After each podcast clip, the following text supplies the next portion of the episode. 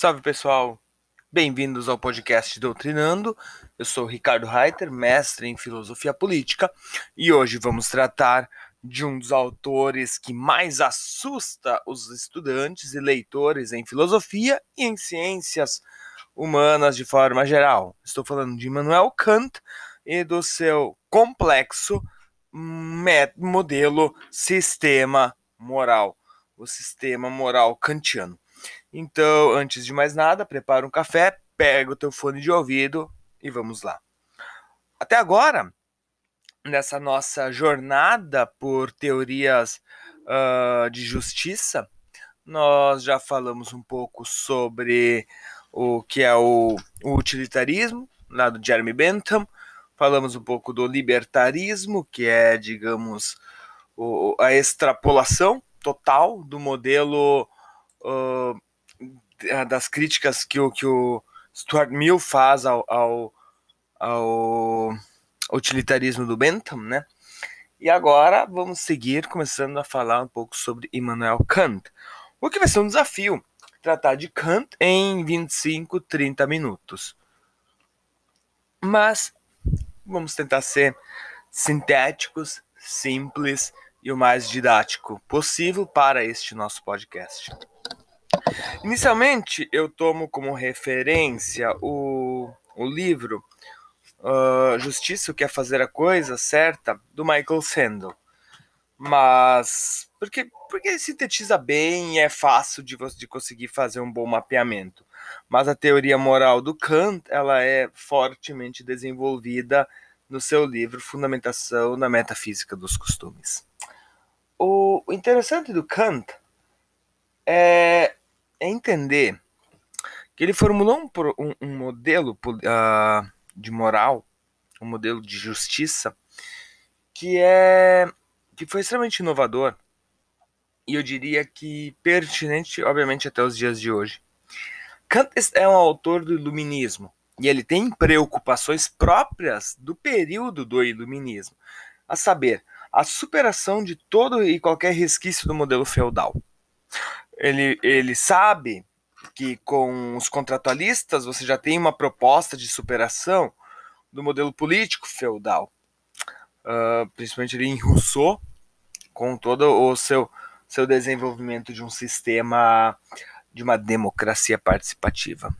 Contudo, lhe chama atenção, ou chama atenção para Kant, no caso, que os contratualistas não se preocuparam com um aspecto extremamente importante dentro do arcabouço político, que é a moralidade. E o, o Kant, e é com o Kant, na verdade, que começa essa separação muito clara de ética e moral, que aqui nós vamos desenvolver da seguinte forma, porque essa é a definição que passa a ser aceita a partir dos escritos da Escola de Frankfurt, alguns anos após, alguns, algumas décadas muitas décadas após a morte de Kant. Ética são valores pessoais e individuais. Moral são princípios universais. E o Kant fala de princípios universais. Ele fala de um código de conduta que vai valer para todo ser humano e que não pode ser discutido, não pode ser colocado em xeque, que não pode ser duvidado. Uh, não, você, não, você olha para o princípio moral e você sabe o que é certo fazer. E a grande questão é, bem, será que esses princípios são possíveis? Esses são possíveis. Sobre o que eles se fundamentam? Qual é, qual é, digamos, a, a estrela que nos guia até eles? Isso ficou um pouco estranho, né? Qual é, qual é o nosso, nosso o norte que a gente deve seguir? E o Kant diz, olha, nós temos um problema porque nós não podemos ancorar a moral em preceitos metafísicos, porque preceitos metafísicos eles são extremamente complexos e nós não temos nenhum acordo metafísico sobre uh, concepções de bondade, de justiça. É só olhar a, a vasta literatura filosófica que, não, que se tem até o período do Iluminismo. Todos os autores divergiram em algum aspecto sobre as grandezas metafísicas vinculadas à justiça. E o Kant não, ele não se sente seguro, e com razão eu diria, de fundamentar ou de ancorar o seu sistema moral em preceitos tão voláteis, em preceitos tão uh, impalpáveis. Por outro lado, ele também não quer cometer o erro que, e aqui eu vou chamar de erro, que se cometeu na Idade Média, de vincular preceitos morais a uma imagem de uma imagem de mundo religiosa. Imagem de mundo é um termo habermasiano, não só habermasiano, mas é Habermas que utilizou mais recentemente. Uh, é uma imagem de mundo? Há um, um, conjunto de preceitos, no caso religiosa. O cristianismo, por exemplo, o islamismo, o judaísmo. Por que, que é perigoso você vincular justiça à religião? Porque a pessoa que não participa da tua religião, ela não ela possivelmente não vai ser reconhecida como portadora dos mesmos direitos que você. Então, se nós buscamos uma moral universal que seja válida para todos os seres humanos, esse é o, esse é o significado de universal aqui, válida para todo indivíduo, indiferente de quem é esse indivíduo. Se esse indivíduo é um ser humano, então esses preceitos que nós vamos defender agora, eles são válidos para todo mundo. Então esses preceitos que a gente vai defender, eles precisam estar fundamentados em alguma coisa que também vai ser válido para todo mundo, ou que vai estar ao alcance de todo mundo, e não pode ser religião. Então se cria aqui um problema. O Kant não quer fundamentar em preceitos religiosos, porque eles não são a religião, não existe uma religião universal e também não quer fundamentar em preceitos metafísicos, porque os preceitos metafísicos também não são, uh, não possuem consenso universal. Então fica a grande pergunta sobre o que vamos fundamentar a metafísica.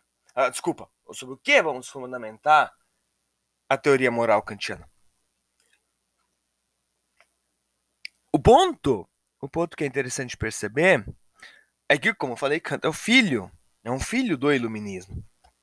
O iluminismo tem uma característica interessante, que é o retorno a, ou uma gran, um grande avanço da ciência sobre a religião. Tem que ser avanço, não pode ser retorno, porque nunca houve uh, um, um, momento histórico registrado como foi o do, o do iluminismo. Né?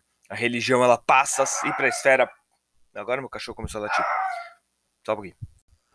Tive que dar um para de quieto no cachorro. Nunca houve na história, pelo menos registrado, um período tão forte onde a religião foi relegada ou foi excluída da esfera pública, indo para a esfera particular. Eu abordo isso na minha dissertação de mestrado. Tem alguns capítulos de livro uh, já saindo sobre esse tema. Depois eu vou também deixar na descrição o meu. Na descrição não, né? Mas se alguém tiver interesse, pode entrar no meu site, é só procurar VIX, WX Ricardo Reiter no Google e vai cair direto no meu site, lá estão elencadas as minhas publicações. Mas, eu, voltando, Kant, o Kant é, fru, é fruto desse processo e ele então reconhece que há algo que está ao alcance de todo ser humano e que pode ser o guia que nós precisamos para nos mostrar a direção moral a seguir. Esse guia esse norte é a nossa própria razão. Todos nós somos seres racionais. E o que o Kant agora se pergunta é: existe alguma forma da razão me dizer o que é certo e errado a ser feito? Ou existe alguma forma da razão ser uma grande peneira e a tal ponto de eu poder julgar aquilo que eu estou fazendo como sendo certo ou errado? Porque se a resposta for sim, então o Kant encontrou um norteador, a, a, a estrela polar que ele tanto procurava, o guia dele. E o Kant, de fato, aposta suas fichas na razão e ancora a, o seu sistema moral à razão. E então ele começa. E todos nós, todos nós conhecemos o sistema kantiano. Mesmo aquele que nunca leu Kant. Todos nós conhecemos a frase: ah, ah, não faça para os outros o que tu não quer que os outros façam para ti mesmo.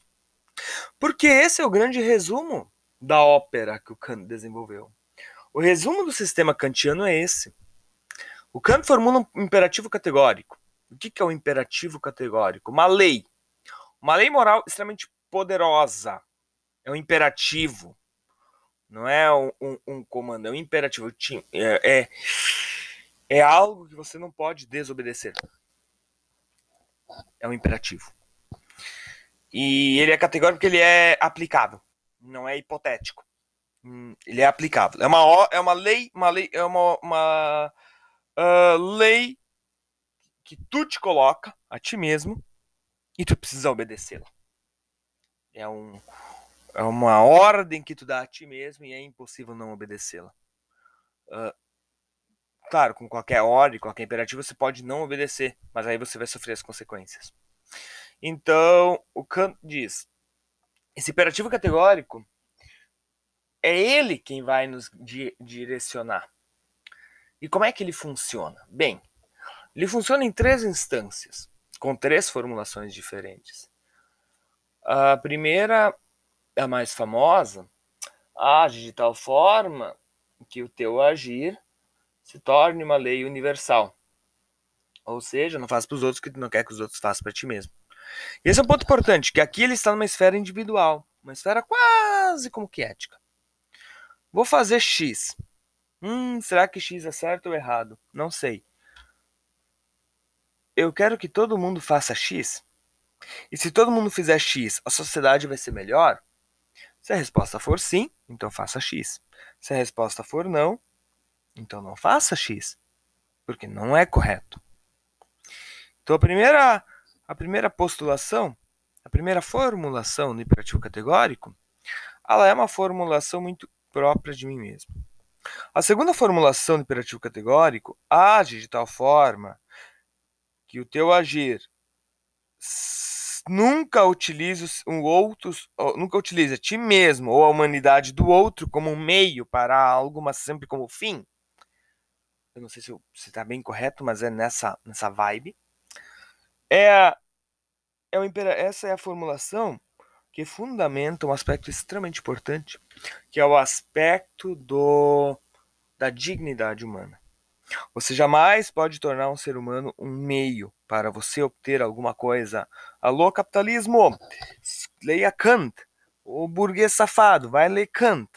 Porque não é à toa que o utilitarismo ele é, ele é, a, é a grande força de, de, de combate à teoria kantiana. Porque o capitalismo não poderia se sustentar sobre a moral kantiana. Como assim? Você não pode enriquecer à custa da exploração do trabalho do seu funcionário. Você não pode enriquecer à custa de uma parcela da população que passa fome. Ok? Você não pode usar uma outra pessoa como meio para você se promover. Alô, juventude querida! Se você está ali, jovem, né? Uh, ficando tá numa festa vai ficar com, com uh, fulano para fazer ciúme no Beltrano, você está sendo um hipócrita, você não está agindo de forma moral, você está, você está sendo uma pessoa extremamente cruel, diria. Por quê? Porque você está usando alguém como meio para causar ciúme no outro. E aí o Kant perguntaria, tá, onde, qual é que fica a situação daquele ser humano que está sendo usado como um meio? Onde é que está a dignidade desse ser humano? Você está violando a dignidade, você está agindo com desrespeito em relação àquela pessoa. Então, essa é a segunda formulação do imperativo categórico. E a terceira formulação é: age de tal forma que, se você for o legislador universal, uh, o seu agir possa se tornar uma lei universal. É, é mais ou menos assim, eu não me lembro de cor as três formulações, me desculpa, eu não preparei elas aqui. Mas a terceira formulação é justamente o aspecto universal, o aspecto do legislador. Se você pode, se você pudesse criar as leis aplicáveis a todo ser humano, então você deveria agir de tal forma que a, a, o seu agir fosse a base das suas próprias leis, né? Aquela coisa, não não pode ter o discurso descolado da prática. Já ouviram aquela frase, né? Uh, faça o que eu diga, mas, faça, mas não faça o que eu faço. Kant diria, não, não é assim que funciona. Você tem que fazer você tem que falar uma coisa e fazer aquilo que você fala. O discurso não pode estar descolado da prática. Bem, essa é a estrutura básica da, da moralidade kantiana. O, o problem... Há alguns problemas, obviamente. Por quê? Porque o Kant, ele, ele, ele é extremamente. É uma pessoa que é extremamente preocupado, extremamente preocupado com o seguinte: eu não posso me desviar do imperativo categórico. Para que uma sociedade chegue ao nível de justiça que eu espero, então o imperativo categórico tem que ser aplicado em todos os, todo e qualquer caso. E vocês vão dizer, tá, mas beleza, isso não tem problema nenhum. Não, isso tem problema sério. O problema sério está no âmbito do direito positivo, no âmbito da aplicação da lei. O Kant ele faz uma separação que eu acho muito importante. Na Idade Média, bondade, justiça e legalidade estavam na mesma esfera. O rei era autor da lei, juiz e carrasco muitas vezes. Então ele podia, ele criava a lei, ele executava a lei e ele poderia beneficiar alguém ou não com a sua sentença. E o Kant vê que isso é, um isso é, é um, uma corrupção dentro do direito que não pode mais existir. Você não pode pesar com dois pesos e duas medidas. Você tem que olhar todos sendo como iguais e tratá-los como sendo iguais. Essa, esse é o ponto para o Kant. Kant. Então ele faz uma separação que eu acho extremamente importante. Ele separa justiça de bondade. Não importa se o criminoso é o meu amigo ou não. Eu tenho que tratá-lo com imparcialidade. Se eu não posso Aliás, se eu tenho parte no processo, eu não posso legislar sobre aquele processo. Eu não posso legislar em causa própria. Eu preciso estar afastado para não ter o risco de ser tomado pelas minhas paixões. Só que o Kant não separa legalidade de justiça. Para ele, a lei é justa se a lei está fundamentada no imperativo categórico. E para mim não está. Não só para mim, para vários críticos não está. Essa, essa, uh, essa separação deveria ter acontecido. Nem sempre a lei é justa, mesmo se ela tiver fundamentada no imperativo categórico. E há alguns exemplos históricos que são dados a contra Kant. Kant não pôde responder todos eles. O, o grande exemplo é o do, dos nazi, do, do, do dos, na, do, da polícia secreta nazista bate na casa de alguém e essa casa possui refugiados uh, judeus. E a SS bate e o dono da casa atende, né? E o, o policial pergunta: há judeus hospedados nessa casa? E o, e o que, que o, o, o dono da casa deveria fazer? Pelo imperativo categórico, ele não pode mentir. Ele tem que dizer sim, há judeus hospedados nessa casa. Porém, por outro lado, ao entregar os judeus, ele também pode, obviamente, estará obviamente violando a dignidade daqueles seres humanos devido ao que acontece nos campos de concentração. Mas o ponto é, se nós aceitarmos que o, o dono da casa deveria ter mentido, nós estaremos dizendo que nós concordamos com uma sociedade que uh, uma sociedade que as pessoas mintam quando elas acham que é melhor mentir. E isso obviamente não tornará a sociedade melhor do que ela é. E esse é um ponto de crítica ao Kant. Nem sempre a lei ela é justa, só por ela estar fundamentada no imperativo categórico. O Kant, ele obviamente já fa ele faz várias várias e vários avanços em relação aos seus antecessores. O Kant consegue fazer fazer umas, algumas distinções importantes que não foram feitas na Idade Média, mas ele não é perfeito. E um dos últimos pontos que eu quero tratar agora, obviamente que aqui eu não estou desenvolvendo toda a teoria kantiana, esse podcast sempre é apenas a nível de uma introdução a nível de apontar de linhas gerais, que em 30 minutos é impossível você sintetizar todos os aspectos da, uh, da teoria moral kantiana. Mas um ponto que é, é interessante de ver quando nós tratamos de Kant é o ponto. São dois, na verdade: é o ponto da liberdade e o ponto o outro ponto é o da liberdade. Eu tinha marcado aqui, agora tá. E o. E o que é moral? Ou. O, como eu sei se uma ação ela. Qual é o valor moral de uma ação? Eu vou falar desse primeiro, a liberdade é um pouco mais complexa. O valor moral de uma ação, segundo Michael Sandel, é o seguinte. Uh, desculpa, vou mudar. Segundo uh, Michael Sandel, de acordo com Kant, o valor moral de uma ação não consiste em suas consequências, mas na intenção com a qual a ação é realizada. Ou seja, ou seja, não é tanto o fim, aliás, não é o fim que vão justificar os meios, e não é o fim que vão validar os meios, não é o fim da minha ação que é o que me importa, mas é o que vai motivar a minha ação. Se o resultado for catastrófico, mas eu tiver agido de forma correta, sabendo que aquilo que eu faria é o correto a ser feito, então eu estou agindo de forma correta.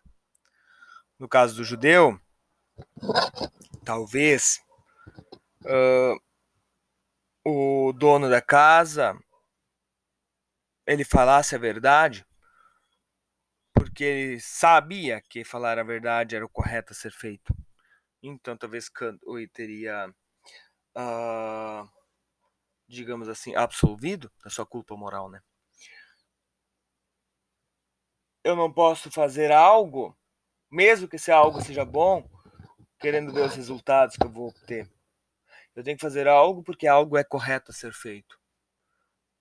Se isso vai me prejudicar ou me beneficiar, não importa. Importa apenas que aquilo que eu fiz, eu fiz porque é correto a ser feito. Esse é um ponto importante no canto. Porque desconstrói um pouco algumas narrativas uh, anteriores, né? Aquela pessoa que é atribuída muito a, a, a, Maquiavel, com uma certa dúvida, né, de que os fins justificam os meios. Para Kant, o mais importante de tudo sempre é, como acabei de falar, a, a intenção com a qual você vai fazer alguma coisa. Por fim, a última distinção que eu quero fazer nesse pequeno episódio de podcast é o que se refere é o que se refere às liberdades de Kant. Uh, o Kant tem aqui um aspecto de uma liberdade positiva e uma liberdade negativa. Então vamos agora adentrar um pouco. A, a liberdade para Kant, ela é de certa forma agir conforme leis conforme as leis. E nós temos aqui a, a primeira formulação como a liberdade negativa, que é a liberdade de você conseguir viver sem ter. Uh, como é que se fala? Sem ter nenhuma obrigação externa agindo sobre você, sem ter nenhuma limitação externa agindo você. Aquela história, eu sou livre para fazer tudo aquilo que eu quiser. Mas essa é a liberdade negativa ok? Porque essa liberdade está mais vinculada à, à vontade, ao desejo.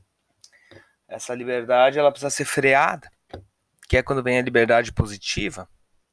A liberdade positiva é você agir segundo, a, de acordo com as leis, regras e postulados que a sua razão impõe. A liberdade positiva aqui, então, ela está vinculada à autonomia, e autonomia em Kant, basicamente, é você ser o seu próprio legislador. Você olhar e dizer: eu não preciso da, de um direito positivo escrito por um magistrado. Eu sei o que é certo.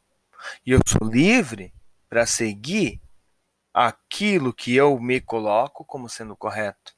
E como eu sei que o meu agir é correto? Porque o meu agir pode ser universalizado. Esse é o, esse é o segredo.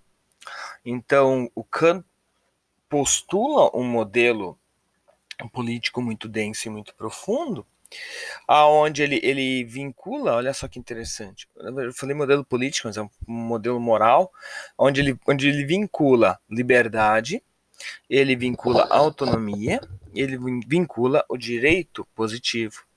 Porque esse direito, esses princípios morais, eles vão ter, um, eles vão ter eco, eles vão fundamentar o direito positivo.